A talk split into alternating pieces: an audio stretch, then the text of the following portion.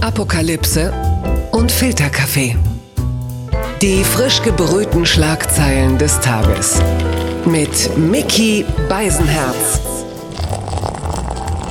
Einen wunderschönen Montagmorgen und herzlich willkommen zu Apokalypse und Filterkaffee, das News Omelette. Und wie fast jeden Tag habe ich mich sehr früh hingesetzt, habe ein bisschen die Schlagzeilen und Meldungen des Tages kuratiert. Was ist heute wichtig?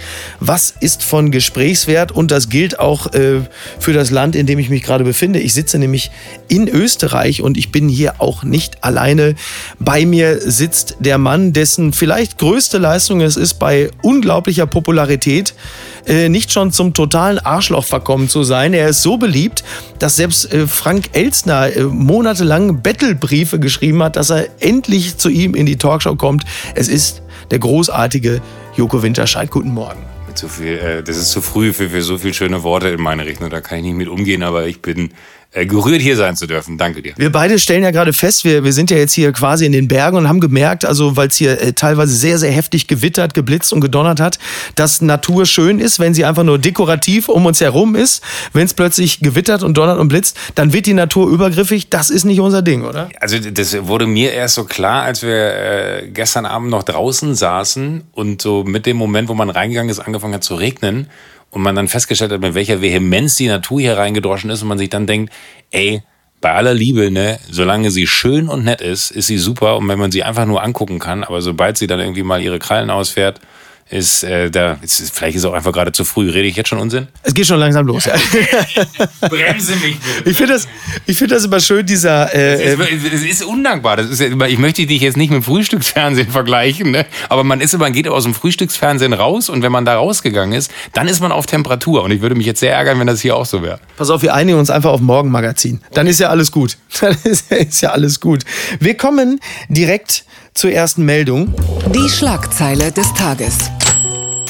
NTV schreibt, WHO muss Fehler eingestehen. Langfristig könnte Schweden richtig liegen. Ja, Schwedens Chefepidemiologe verteidigt weiter die Corona-Strategie seines Landes. Langfristig sei noch nicht raus, wie das alles endet. Ein anerkannter US-Wissenschaftler sieht das ähnlich. Es ist so, dass die WHO eingestanden hat, äh, Schweden zu Unrecht als Risikoland eingestuft zu haben, nämlich als äh, eines der elf Länder, in denen durch die Corona-Neuinfektion das Gesundheitssystem an die Grenze der Belastbarkeit Öffentlichkeit äh, gelangt ist und das hat äh, Anders Technell sehr, äh, sehr wütend gemacht. Es ist nämlich so, dass diese, diese stark angestiegene Neuinfektionen einfach damit zu tun haben, dass mehr getestet wird. Also so frei nach dem Trump-Mantra, you gotta stop testing. Es ist dann aber jetzt wohl mittlerweile doch so, dass zwar klar, es gibt durchs Testen mehr Neuinfektionen, aber es ist äh, gelungen, das Ganze auf einem stabilen Niveau zu halten. Das heißt, durch, ähm, durch die, die Einbindung der Gesellschaft, die, die Verbreitung ist auf einem Niveau, dass das Gesundheitssystem eben äh, nicht überlastet ist. Und es ist auch so, dass die, dass die schweren Fälle, der schwere Verlauf auf einem stabilen Niveau ist. Das heißt, das schwedische Modell ist also doch noch nicht komplett abgehakt. Ist das für uns vielleicht auch ganz interessant, wenn es um die zweite und dritte Welle geht? Also erstmal hoffe ich, dass wir von keiner zweiten und dritten Welle reden müssen, auch wenn alle das Gegenteil behaupten. Äh, das ist ich glaube, in so einem Fall, wo du hingehst und sagst, ey, wir müssen das jetzt einfach irgendwie machen, ne, da kann da ist jeder Weg, glaube ich, ein, ein Ausprobieren und dann kann man vielleicht am Ende einfach dankbar sein, dass die Schweden diesen Weg gewählt haben, um dann festzustellen, dass das auch ein gangbarer ist, um vielleicht in einer zweiten Welle festzustellen, äh, es braucht keinen äh, weiteren Lockdown, es ist wirtschaftlich durchaus äh, drin, dass man sich vom ersten Lockdown erholt. Das ist ja, sag mal, die Situation, als man gehört hat, wie Schweden damit umgeht, war für uns ja unvorstellbar mhm. und mit einem Gefühl verbunden, wo du gedacht hast, oh mein Gott, sind die wahnsinnig, was machen die denn da? Äh, und wenn sich jetzt am Ende rausstellen sollte, dass dieses eine Land, von dem wir alle geglaubt geglaubt haben, die haben sie ja nicht mehr alle, äh, dass das das eine Land ist, wo die Welt dann vielleicht drauf schaut, in dem Moment, wo es äh, unkontrollierbar wird, vermeintlich, ein zweites Mal, äh, zu sagen, äh, vielleicht ist das tatsächlich jetzt doch ein gangbarer Weg, auch zusammen mit der WHO. Und das finde ich ja dann eher das Positive. Ich versuche immer das Positive in News zu sehen, ne? wenn, wenn so eine Organisation wie die Weltgesundheitsorganisation hingeht und sagt, ah, vielleicht haben wir da einen Fehler gemacht, ne? Wir sind aber auch nicht perfekt, weil wir lernen gerade wie alle anderen dazu. Versuche ich eher daraus zu hören, dass es doch eigentlich ganz schön ist, dass das nicht in einer Vollkatastrophe da oben geendet ist und dieses wunderbare schöne Land Schweden äh, daran noch mehr zugrunde gegangen ist als alle anderen. Ja, es ist ja jetzt auch momentan so, äh, jedes Land ist des anderen Landes äh, Versuchs Kaninchen. So ein bisschen, wir wären alle zu Laborratten der Nachbarstaaten. Also auch Deutschland hat, so bitter das ist, natürlich sehr davon profitiert, dass wir die Bilder äh, aus Italien gesehen haben. Und äh, ja, wir müssen, wir müssen sehen, wie es weitergeht. Äh, Henrik Streeck, man erinnert sich, das ist, ja, das ist ja quasi so der, ja, was ist, also wenn Drosten ist Bobby Ewing, das, dann wird ja Hendrik Streeck deutschlandweit so quasi als der JR wahrgenommen und der sagt, es äh, wird keine zweite oder dritte Welle geben, womöglich, sondern es gibt eine, äh, Zitat, äh, Dauerwelle. Ich weiß nicht, ob man das äh, Infektionsgeschehen mit dieser doch sehr unvorteilhaften Frisur gleichsetzen muss, ähm, zumal die Dauerwelle ja eher das Mantra, also dass es, dass es vorbei ist. Ähm, wenn man das Virusgeschehen Szenen so ein bisschen verfolgt, ist es ja manchmal für, für die Leute auch eher so eine Art Fokuhila. Also man hat das Gefühl, vorne geht's kurz los, aber hinten geht's dann einfach lang weiter. Was auf jeden Fall Fakt ist, dass der sogenannte R-Wert, der ja in den letzten Tagen sehr dramatisch war, der lag ja irgendwo bei 2,9, der ist jetzt bei 0,71. Und das ist ja wiederum etwas, was uns insgesamt ähm, beruhigen kann. Ebenfalls für Beruhigung sorgen sollte das, was Boris Johnson in einem Interview gemacht hat in England. Er ähm, hat, wie wir ja alle festgestellt haben, auch aufgrund der Bilder äh, der Strände in England, das Infektionsgeschehen und die Vernunft der Leute jetzt ja nur bedingt im Griff. Wie soll das auch? Fisch und Kopf ist ja immer so ein schönes Beispiel. Und äh, in dem Moment, als es darum ging, wie er selber seine Corona-Infektion überstanden hat, da hat er dann einfach spontan Liegestütze gemacht. Also vor der Kamera der Journalisten. Jogo, ist das, ist dieser Mann dir nahe? Ach, das, das, der, der kann einem fast leid tun. Ne? Das ist so, wenn du wirklich damit signalisieren willst, ey, hier ist alles in Ordnung und du äh, versuchst halt nicht, wenn der, der hat ja gerade zwei Krisen. Zum einen muss er gucken, dass er einen Brexit hinkriegt, ja, der, der kann ja auch. Stimmt, da war ja auch noch. Ja, da war ja auch noch was, wo du denkst, so, sag mal, ist das jetzt wirklich alles, was du sagen willst, äh, ist, nee, nee, uns geht's gut, guck mal, ich kann Liegestütze machen. Das wäre so, als wenn, wenn, wenn ich mich äh, hier in, in einen Podcast einladen lasse und versuche irgendwie intelligent zu wirken. Ne? Das, äh, Markus Lanz hat bei Wetten das auch mal Liegestütz ja. gemacht. Damit ging die Aber Scheiße. Er hatte einen Bierkasten auf dem Rücken, das ist was anderes. Er hatte noch einen Bierkasten auf dem Rücken. Wenn, wenn, der, wenn Boris Johnson noch gesagt hätte, pack mir noch einen Bierkasten auf den Rücken, dann hätte ich geglaubt, dass es mit dem Land aufwärts geht. Wir geben ihm einfach noch eine Woche, dann passiert das auch. Blattgold. Der Tagesspiegel schreibt, wir finden eure Namen und dann gucken wir mal weiter. Attila Hildmann droht Journalisten bei Corona-Demonstrationen. Bei einer Kundgebung gegen die Pandemiebeschränkung kam es am Samstag zu einer Auseinandersetzung mit einem Presseteam. Die Polizei griff nicht gleich ein. Ja, es gab wieder eine Demonstration von, hier wird er noch umstrittener Vegan-Koch genannt. Finde ich auch eine interessante Aussage für äh, Deutschlands momentan wahrscheinlich ähm, kann man doch sogar populärsten Antisemiten äh, sagen. Und es gab äh, 200 Personen, die sich vor einem Messegelände in Berlin versammelt haben. Und dann waren halt eben auch Journalisten da und die wurden von Attila Hildmann bedroht, der dann unter anderem auch gesagt hat, ihr seid Faschisten und wir werden eure Namen finden und dann gucken wir mal weiter. So, jetzt muss man sich natürlich langsam fragen, gilt das Schreiben in einer Telegram-Gruppe schon als äh, Kolumne? Weil dann würde ja vielleicht gegebenenfalls auch irgendwann mal der Innenminister aus Seehofer re reagieren. Ansonsten ist Attila Hildmann, ich bin da so immer hin und her gerissen, ich weiß gar nicht, also das, was er sagt und das, was er schreibt, ist natürlich ganz eindeutig härtest antisemitisch, volksverhetzend und äh, staatszersetzend. Andererseits äh, schwanke ich da selber, weil ich immer denke, muss man darüber noch berichten? Wäre es nicht vielleicht sinnvoller, man informiert irgendwann mal einen nahen Verwandten und sagt, hol den einfach mal ab? Also ich sehe da wirklich erhöhten Betreuungsbedarf. Ich bin erstmal froh, dass ich kein Journalist bin, dass er mich jemals irgendwie ernst nehmen würde und äh, ich damit Gefahr laufe, dass Attila Hildmann mich auch aufsuchen wollen wird. Äh, faktisch, äh, glaube ich, ist es einfach, das ist traurig. So, also wirklich auf, auf einer rein menschlichen Ebene, lassen wir jetzt mal alles außen vor, was er bisher schon falsch gemacht hat und äh, gesagt hat und getan hat, äh, würde man eigentlich ja sich wünschen, dass genau so ein Umfeld existiert, wo irgendwer da ist, der sagt so, Junge, komm mal, äh, wir, bleiben jetzt mal eine Woche zu Hause und dann gucken wir mal, wie wir das wieder hinkriegen. Aber das ist ja unfassbar. Ich glaube, jeder, der sich mal die Mühe gemacht hat, sich mit seinem Telegram-Kanal da auseinanderzusetzen, ne, das ist verstörend. Das, das, das habe ich gemacht. Ich bin mal für, ja. für zwei Tage habe ich den äh, offenen Kanal abonniert, weil ich wirklich so in bester Schwiegertochter gesucht Manier mich mal auf ganz hohem Niveau amüsieren wollte. Und ähm, dann habe ich aber diesen, diesen Buzzer habe ich nicht abgestellt und ich konnte die ganze Nacht nicht pennen, weil andauernd was reinging. Und bei so Blödsinn wünscht man sich ja eigentlich, man kriegt mal ab und zu mal eine Nachricht Nachricht, dann amüsiert man sich und es ist gut. Aber du wirst ja, du hast ja wirklich mit so einem Kipplaster wirst du ja mit Unsinn vollgeschissen ja. und dann verliert es irgendwie auch den Spaß. Ich hatte, also ich habe auch eine Nacht, da bin ich äh, von Berlin nach München äh, zurückgefahren und habe dann irgendwie so für mich, also ich meine, wenn ich jetzt weiter die Geschichte erzähle, stellt man fest, ich bin nicht selber gefahren, weil ich habe mir diesen Kanal angeguckt und das wäre jetzt natürlich sehr unseriös, das während der Fahrt zu machen. Okay. Äh, und habe mir dann diesen Kanal durchforstet auf dieser Rückfahrt und wollte es einfach auch mal wissen, weil alle immer davon erzählen. Und dann waren da wirklich belastbare Materialien, die er sich da gesucht hat, ne, waren Memes. Also der hat wirklich irgendwelche Memes gehabt, die er als Grundlage genommen hat für seine Thesen und wo du einfach denkst, Alter, das sind Memes, da hat sich irgendwer im Vorfeld schon Gedanken gemacht, dass das der größte Quatsch ist, der da zusammengetragen wird. Und das ist das, was du jetzt hier als Belast. Also es ist also für mich unvorstellbar und eher äh, tragisch dieser Person zuzuschauen also bei, bei nochmal, bei allem, was er falsch gemacht hat und wie schlimm das auch ist, hat man irgendwie das Bedürfnis, so, den muss doch jemand schützen, den muss doch jemand mal da jetzt da rausziehen. Und da verstehe ich wirklich nicht, warum dieses Land äh, mit all den Mechanismen, die wir zur Verfügung stehen haben, nicht einfach jetzt mal langsam eingreift. Horst Seehofer, das geht auch an dich. Ne? Das hat mich überrascht. Die BZ meldet, Laut Medienbericht Taz-Kolumnistin sucht Polizeischutz nach Drohung. Ja, die Autorin der umstrittenen Taz-Kolumne über die Polizei wird einem Bericht zufolge offenbar massiv bedroht. Also Hengame Yago Farah hat angeblich die Berliner Polizei um ein Beratungs- und Sicherheitsgespräch gebeten, um mit zahlreichen Anfeindungen gegen sich besser umgehen zu können. Das berichtet äh, der Fokus. Das ähm, muss man zugeben, das entbehrt nicht äh, einer gewissen tragischen Komik, wenn man bedenkt, worüber sie die Kolumne geschrieben hat. Ist aber auf der anderen Seite natürlich ähm, schlimm, weil äh, so weit durfte es natürlich niemals kommen.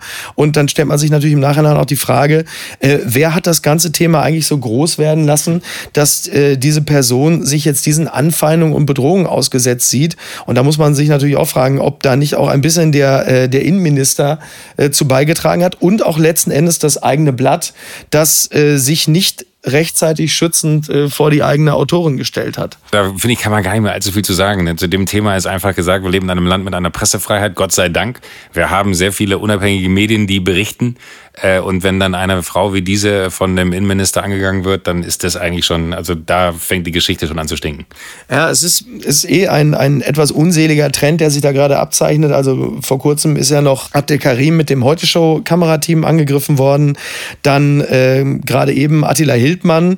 Das kann man zumindest als Einschüchterungsversuch begreifen. Und dann ist auch gerade eben noch ein Kamerateam, ein, ein Journalist der Welt auch ebenfalls äh, bedroht worden. Also da, da zeichnet sich etwas ab. Ähm, was äh, definitiv nicht gut ist. Und äh, ja, wir schauen mal, wie das weitergeht. Gewinner des Tages. Ja, das ist äh, ganz eindeutig der HSV. Wir können zum Klassenerhalt äh, gratulieren. Sie haben es wieder geschafft. Die Welt schreibt dann auch Blamage am letzten Spieltag. Der indiskutable Auftritt des HSV. Der HSV hat es wieder nicht geschafft. Die Hamburger blamieren sich im Saisonfinale gegen Sandhausen und bleiben auf dem vierten Platz. Dennis Diekmeyer macht die Demütigung der Hamburger perfekt. Heidenheim spielt die Relegation gegen Werder Bremen. Jetzt muss man dazu sagen, Heidenheim hat, äh, haben ihrerseits jetzt nun auch sich nicht mit Ruhm bekleckert, haben ebenfalls eine Klatsche gekriegt, aber der HSV hat im bester HSV Manier äh, diese Vorlage nicht genutzt und haben dann ihrerseits 1 zu 5 verloren. Und dass dieser Dennis Diekmeyer, der ähm, über, glaube ich, rund 300 Spiele erst gar nicht getroffen hat, kürzlich dann zum ersten Mal, jetzt in diesem Spiel zum 5-1 in den Winkel trifft, das ist äh, ungefähr so, so realistisch wie, was weiß ich, dass Donald Trump eine, eine queer-feministische Parade anführt.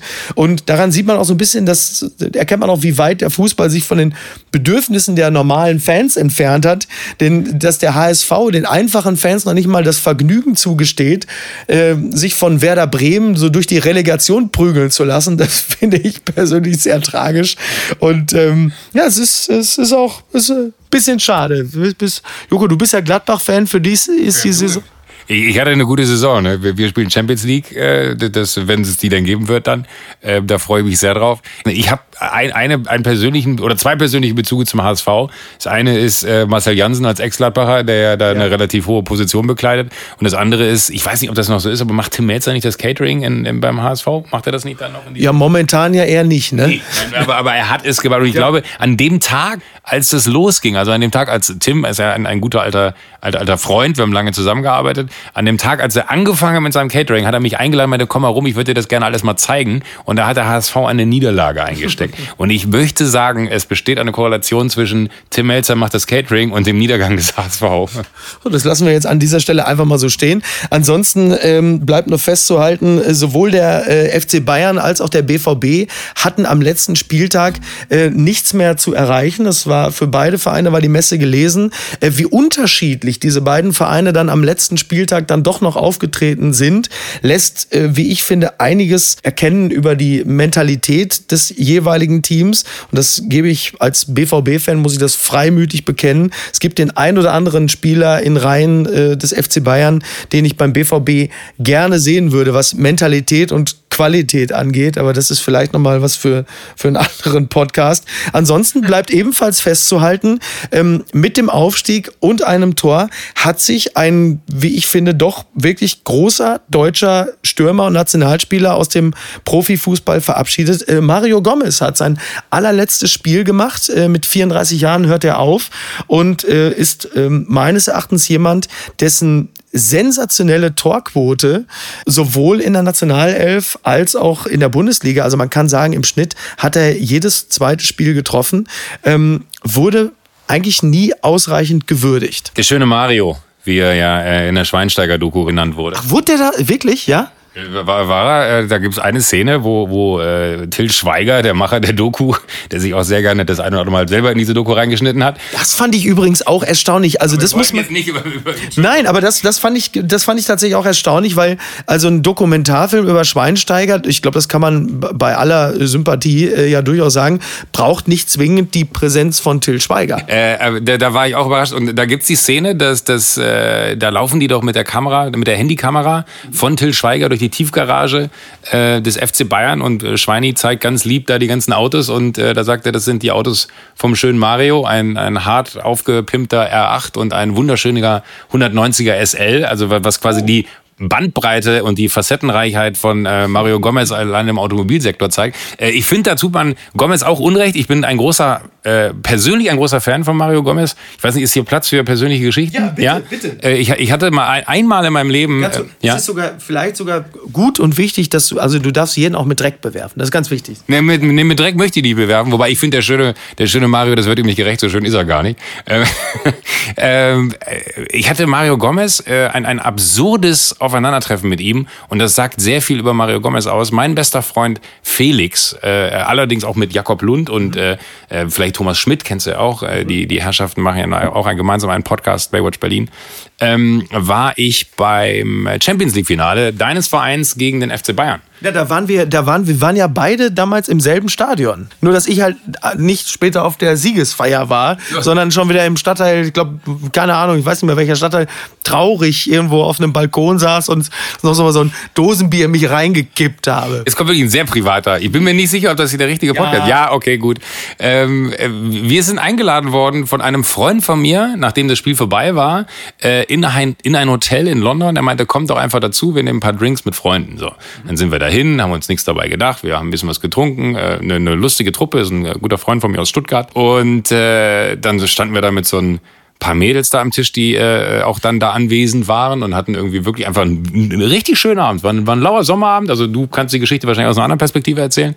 Ähm, und äh, dann hatte Felix, mein bester Freund, irgendwann den großartigen Satz gesagt, weil da war, ich weiß gar nicht, was das war, Senf, Ketchup und noch irgendwas. Ich, ich kriege die Kombination nicht mehr zusammen, weil sie so absurd war. Und dann hat er sich das alles gleichzeitig, äh, weil wir so, so Snacks zur Mitternacht bestellt hatten, hat er sich das alles gleichzeitig aufs Brot geschmiert. Und dann sagte diese eine Dame, sag mal, isst du da gerade, ah ja genau, Marmelade mit Senf. Das war war's. Er hat sich einen Toast mit Marmelade und Senf gemacht. Und dann meinte sie, isst du da gerade Marmelade mit Senf? Und er so, ja, ich esse Marmelade mit Senf. Sie, das glaube ich nicht. Mein Freund liebt das auch, genau wie du. Und dann war der Moment für uns aber gegessen und zum fortgeschrittenen äh, Teil des Abends äh, vorspulend ähm, meinte dann irgendwann mein Kumpel aus Stuttgart, ey, weißt du was? Wir können jetzt auf die Meisterfeier von den Bayern, da geht der Pokal rum, da sollten wir doch alle noch ein Foto mitbauen. Und wir so, ja klar. Äh, und dann sind wir äh, auf diese Party gekommen, damals glaube ich im, im Langham oder so, so, so ein legendäres Hotel irgendwo da in London, wo die Bayern halt äh, sehr ruhig noch gefeiert haben, weil danach kam ja noch das DFB-Pokalfinale, äh, wo dann erst richtig gefeiert werden sollte.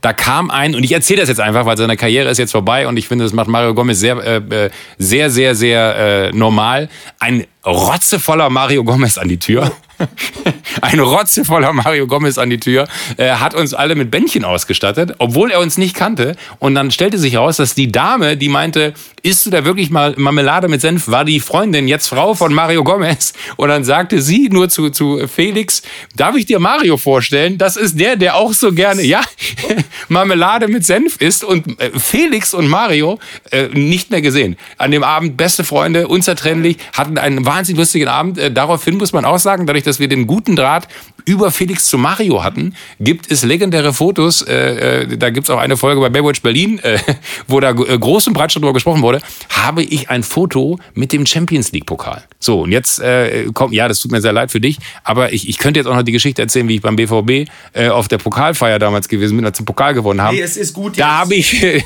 da habe ich sogar ein Foto mit, äh, mit DFB-Pokal und Meisterschale. So, jetzt kommt, so, gib das mir, mir fehlt eigentlich nur der Europapokal. Ist ja nicht zu fassen. Europapokal. Entschuldigung. Ja gut, als Gladbach-Fan ähm, kann das ja noch was werden, Ja, ne? aber ich habe nie, wirklich, ich habe nie Erfolg im Fußball gehabt. Und dass ich all diese Dinger mal in der Hand gehalten habe, das ist für mich schon. Das ist nicht zu fassen, ne? Marmelade mit Senf. Ne? Was hätte aus Mario Gomez werden können, wenn er sich einfach mal vernünftig ernährt ich, hätte? ich, ich möchte, ich finde Mario, Mario Gomez, äh, bin ich vollkommen bei dir, um das ganz kurz zu unterstreichen. Mario Gomez, äh, ultra guter Typ. Und das finde ich immer am Ende das, das Faszinierende, wenn, wenn solche Typen sich nicht als Arschlöcher herausstellen, weil man dann irgendwie so ein Bild von der Öffentlichkeit vor, oder von den Medien, die dann öffentlich irgendwie ein Bild zeichnen, äh, äh, vorgelebt bekommen, wo man dann feststellt, so komplett falsch. Einfach ein unfassbar angenehmer, netter Kerl an dem Abend gewesen. Und äh, deswegen Mario Gomez vollkommen zu Unrecht äh, nicht mehr in der Nationalmannschaft. Wir werden irgendwann nochmal die Expertise von Bastian Schweinsteiger zu dem Thema einholen. Aber äh, wir kommen von den, von den Bändchen, die Mario Gomez euch gegeben hat, zu einer äh, anderen äh, Charity-Veranstaltung.